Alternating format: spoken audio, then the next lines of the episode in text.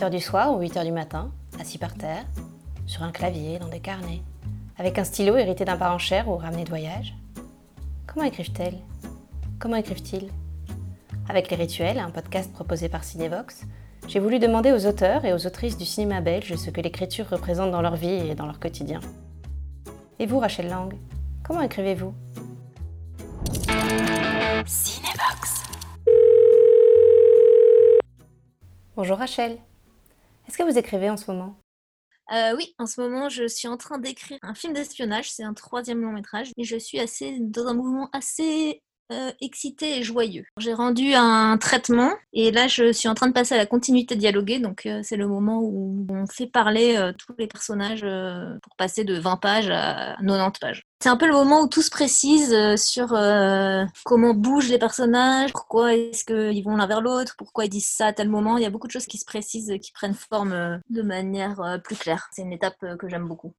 Est-ce que vous vous souvenez la première fois que vous avez écrit? Ah, euh, la première fois que j'ai écrit, euh, en fait, moi quand j'étais petite, je voulais écrire des romans. Donc euh, j'ai écrit pas mal d'histoires qui n'avaient aucun intérêt, mais des petites histoires sur, du papier. Et après, la première fois que j'ai écrit pour le cinéma, j'avais plutôt 18 ans. Et ouais, je me souviens que c'était vraiment une écriture d'exercice pour essayer de faire un, d'avoir un outil scénario qui soit vraiment un support pour essayer de faire un film. Pour le coup, c'était un peu quelque chose qui n'avait pas beaucoup de sens, mais qui était pour essayer de voir si je pouvais raconter une histoire en faisant un film. C'était un, petit scénario de trois pages euh, avec euh, une pizza à manger et un petit truc pas très intéressant pour faire un exercice.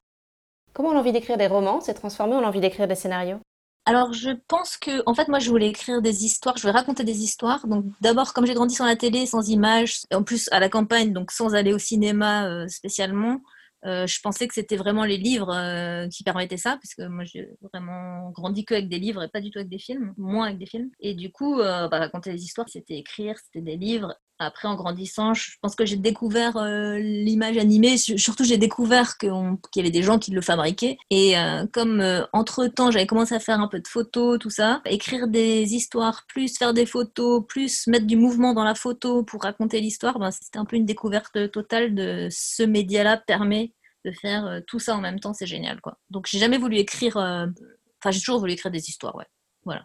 Et à quel moment vous vous êtes dit, cette fois c'est bon, écrire, ce sera mon métier? Oh, ça y est, c'est bon, je crois que euh, je sais pas si, si c'est un truc que je me suis dit. À partir du moment où je suis rentrée dans une école de cinéma, ça a un peu, ça a un peu validé, on va dire, le droit à essayer de le faire. Ensuite, l'IAD, c'est une école qui ouvre aussi à la radio, la télé, le cinéma j'avais l'assurance, entre guillemets, de pouvoir faire un travail alimentaire euh, dans l'industrie, soit de la télé, soit du cinéma, euh, soit euh, ouais, surtout de la télé en tout cas, si besoin.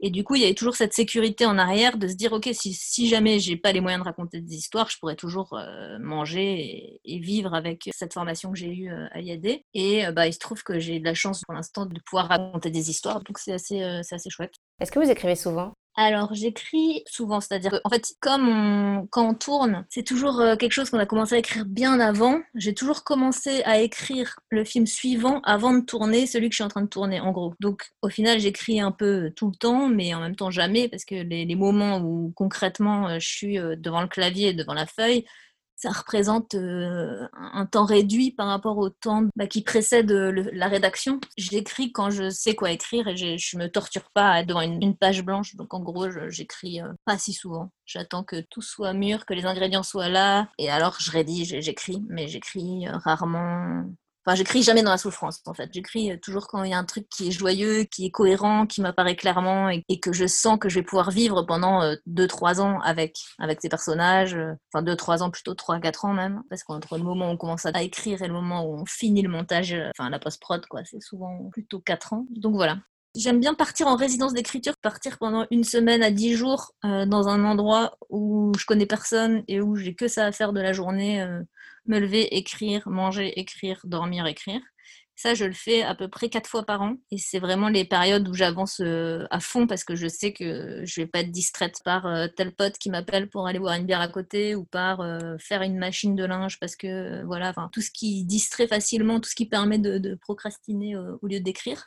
Et donc, ces, ces quatre semaines par an, on va dire, euh, je fais vraiment que ça et ça, c'est agréable. Et sinon, dans la vie de tous les jours, quand je suis pas en, soit en train de faire des recherches documentaires ou de, de monter ou de faire d'autres choses, j'écris le matin euh, avant midi. À partir de midi, euh, je sais que ma journée est quatre fois moins efficace, mais j'écris quand c'est bon, quand c'est prêt à, à être écrit, quoi, en gros.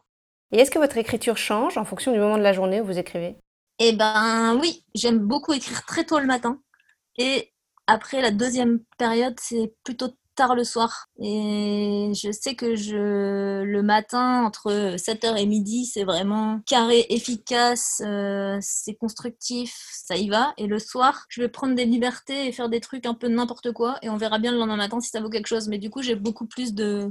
J'ai une détente beaucoup plus, on va dire, euh, mon footiste, beaucoup moins carré. Et j'ai pas peur de, de, relire le lendemain matin en me disant c'est pourri parce que les matins, de toute façon, je, je le lis, je vois que c'est pourri et j'essaye de faire mieux. Mais au moins, il y a eu des, espèces d'envols un peu bizarres ou de liberté ou de, choses que, j'ai pu faire euh, tard le soir dans, une, dans un deuxième mouvement qui ouvre des portes, même si c'est pas forcément les bonnes, mais qui permettent de, débloquer des choses. Donc c'est assez chouette, j'aime bien. Le matin, quand, quand si j'ai fait euh, un truc euh, sérieux, carré, où je me dis ça marche, me dis bon bah j'ai ça de fait au moins qui marche euh, et je peux me lâcher et essayer d'autres choses qui qui vont pas forcément marcher mais qui vont m'amener ailleurs. Il y a la sécurité de, de ce que tu as fait de bien le matin, de la liberté que ça donne euh, après le soir. Vous écrivez comment Dans le silence? Moi, je suis capable d'écrire dans deux conditions qui sont assez extrêmes et, qui, et celle du milieu marche pas. C'est-à-dire que j'arrive bien à écrire euh, toute seule entre quatre murs où il y a personne, ou bien dans un lieu bondé où il y a plein de gens, que ce soit à la bibliothèque, ou bien dans un train où il y a plein de gens. Dans ces deux configurations-là, ça marche. Mais dès qu'il y a euh, une, deux ou trois personnes autour, ça c'est fini, j'arrive plus à me concentrer. Et puis alors, au niveau sonore, j'écris jamais avec de la, de la musique sauf quand euh, c'est des, séquences qui sont en musique. Et alors là, je peux écouter le morceau en boucle pendant que j'écris euh, le bloc de séquences ou quoi. Et en ce moment, euh, j'écoute euh, Malik Judy en boucle en écrivant parce que c'est un. J'en sais rien si le morceau y sera, mais j'ai un, thème d'une de, de, ces chansons que j'aimerais euh, qui arrive quelque part et du coup j'écoute ça en boucle. Et pour le film d'avant que j'ai fini, c'était O2N et alors là pour le coup bah, c'est impossible. O2N c'est un groupe euh, avec beaucoup de paroles, c'est hyper bien ce qu'ils font comme musique mais c'est très compliqué d'écrire en écoutant du, texte. Donc en général voilà je le fais juste ponctuellement pour des séquences et pas de manière euh, régulière pour toute la session.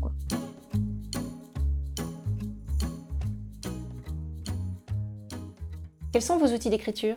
Donc je rédige sur l'ordinateur, mais j'ai des grands cahiers, j'ai un grand cahier par, euh, projet, format A4 avec des pages blanches dedans un peu épais, dans lequel je fais plutôt des, croquis, je prends des notes. Quand je ne sais pas le vêtement de tel personnage qui va signifier quelque chose pour moi, je, je le fais vite fait pour pas l'oublier, des choses comme ça. Mais euh, j'ai plus de petits carnets depuis longtemps parce que je sais pas pourquoi d'ailleurs. Je sais pas, le, le, A4 me permet de, faire des plus gros trucs, de me défouler même en écrivant, en, faisant des croquis parce que je fais plus des croquis que, dessiner dans ces carnets. Bah, les post-it, c'est plus euh, dans une deuxième phase d'écriture parce que les post-it, c'est hyper utile pour travailler la structure. Pour mon légionnaire, c'était très compliqué parce que j'avais deux couples, deux histoires parallèles, j'avais plusieurs lieux, j'avais beaucoup de, j'avais une structure très complexe et pour le coup, là, j'ai utilisé euh, beaucoup, beaucoup euh, les post-it de couleur pendant toute la phase de, de structure pour voir où, quand, comment, qui se croisait, qui partait, où est-ce que les couples étaient ensemble. Enfin, voilà, j'ai eu plus besoin des post-it à ce moment-là pour le coup.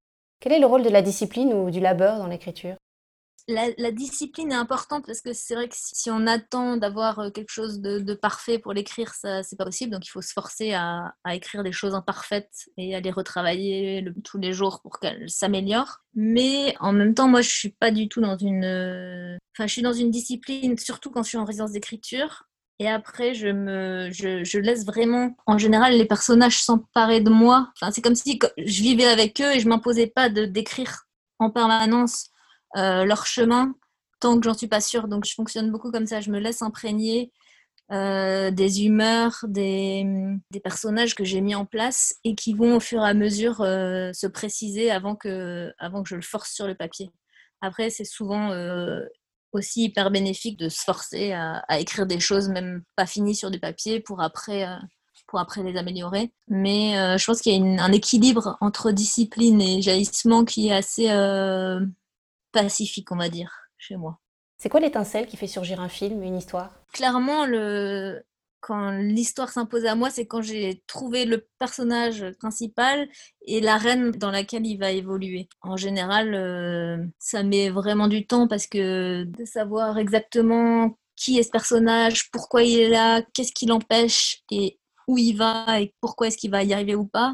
C'est le personnage et c'est euh, en fait l'humeur et euh, la, situation de, départ qui va me permettre de sculpter un monde, on va dire, de donner un sens au monde dans lequel il va évoluer. Comme si je partais d'un gros bout de glaise et que je me disais, bah, ce personnage, en fait, pour structurer son monde et pour savoir où il va et pour donner un sens et au film et à sa problématique et au lieu qu'il vit et à ce qu'il traverse, c'est ce pan-là que je vais couper sur, euh, sur le, la masse globale et, et, la lumière va venir et ça va donner cette forme et ça va éclairer son parcours de cette manière. C'est un peu abstrait comme ça en fait, mais c'est ça qui est le déclic pour commencer à écrire, c'est de se dire ce personnage, il va permettre d'explorer cette problématique de cette manière et c'est ça qui m'intéresse. L'écriture, vous y pensez tout le temps? Ça peut vous réveiller la nuit? Alors, me réveiller la nuit, euh, non. Mais euh, j'y pense tout le temps. Quand je suis éveillée, en général, oui. Je regarde beaucoup les, les, gens, les manières de vivre, de bouger, de se comporter, de choses comme ça. Donc, je suis toujours en, je suis toujours en train de penser à mon personnage dans les situations que je vis et à comment il se serait positionné, qu'est-ce qu'il aurait dit, qu'est-ce qu'il mangerait, de quelle couleur ses chaussures seraient. Je pense qu'il faut être quand même très, euh, pas monomaniaque, mais obsédé par un truc. Enfin, quand on écrit, c'est pas que c'est pas qu'il faut être obsédé, c'est que si on ne l'est pas, vu le temps que ça prend et vu la, complexité de tout le chemin pour faire un film, si on n'est pas obsédé, on lâche assez vite. Quelle est la place de l'inspiration et de la documentation?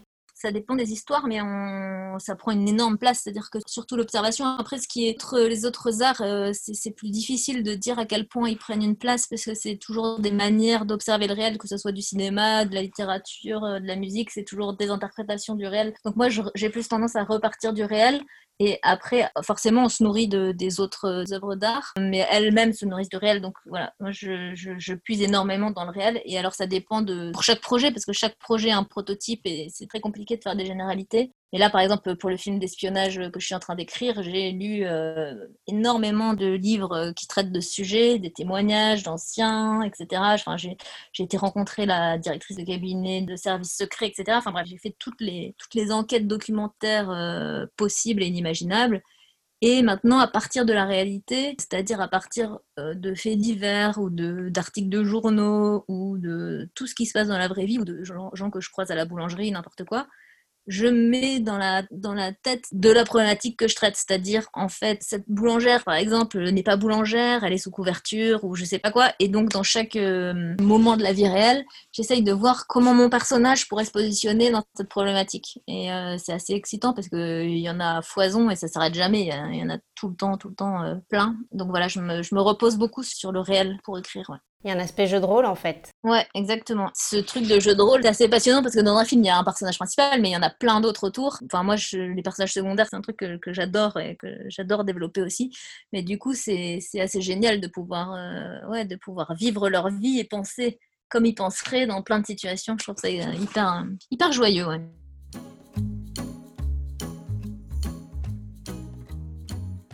Quel est le rôle du titre dans votre écriture?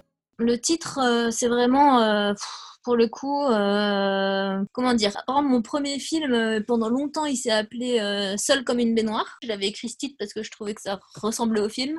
Et puis au moment où il a fallu que des gens aillent faire la queue sous la pluie euh, pour aller voir euh, un film au cinéma. Mais euh, les gens disaient, mais en fait, personne ne veut aller voir un film qui s'appelle Seul comme une baignoire. Je me suis dit, ah bon, bah, ok, bon, pourquoi? Bref. Et donc finalement, le film s'est appelé Baden-Baden, ce qui était vraiment aussi, enfin, ce qui était une super chouette alternative, parce que c'est un peu mystérieux, un peu rebondissant, et puis voilà, c'était autre chose. Mais le, ouais, le titre, c'est vraiment pas quelque chose qui fait partie de l'identité pour moi de, du projet. C'est plus, c'est comme l'affiche, ou c'est comme, ça fait partie de l'identité très fort, parce que ça que les gens vont, vont voir et sur lequel ils vont se baser pour y aller. Mais en même temps, c'est comme si c'était pas euh, ma responsabilité, quoi. C'est pas. Euh, voilà, le, le, mon deuxième film, Mon Légionnaire, il s'appelle comme ça depuis le début. Mais hum, ça me poserait pas de problème de le changer maintenant, quoi.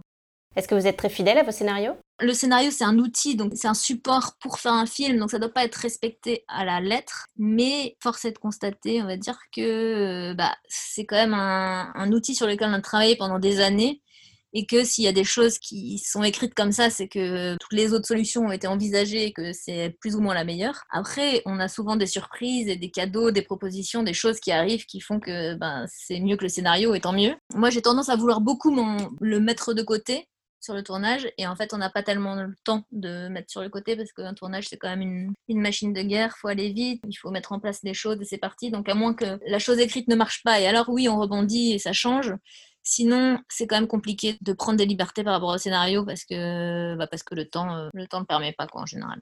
L'écriture pour vous, c'est plutôt un sport collectif ou individuel? Alors, c'est assez individuel pour moi parce que je autant aider d'autres à écrire leurs films, euh, ça c'est un truc que, que j'aime bien faire.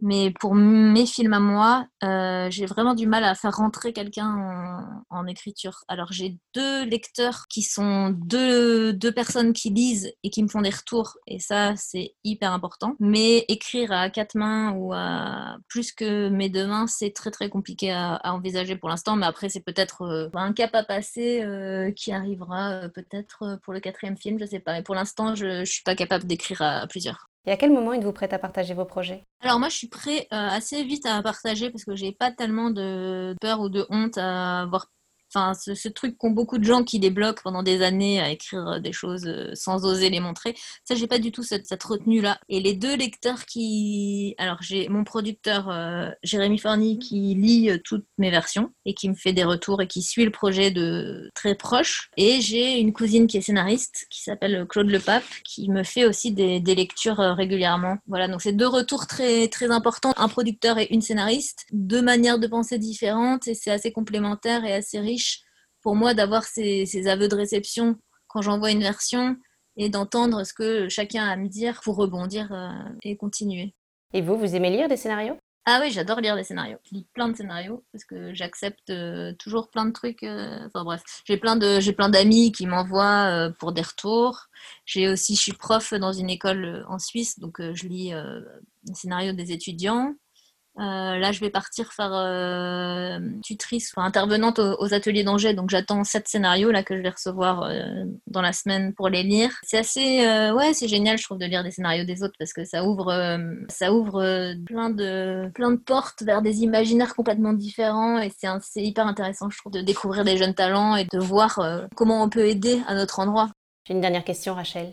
Pourquoi écrivez-vous? Alors moi j'écris euh, clairement pour euh, trouver du sens, quoi, pour euh, trouver de la structure, trouver des chemins et essayer de d'aller quelque part avec comment avec une pioche et une pelle quoi pour essayer de comprendre le monde les rapports entre les gens qu'est-ce que comment les émotions influent sur nos, actions pour comprendre la vie en fait c'est pour ça hein. je pense que c'est pas plus compliqué.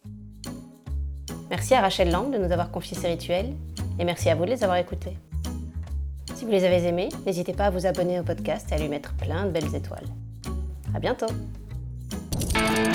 Cinebox.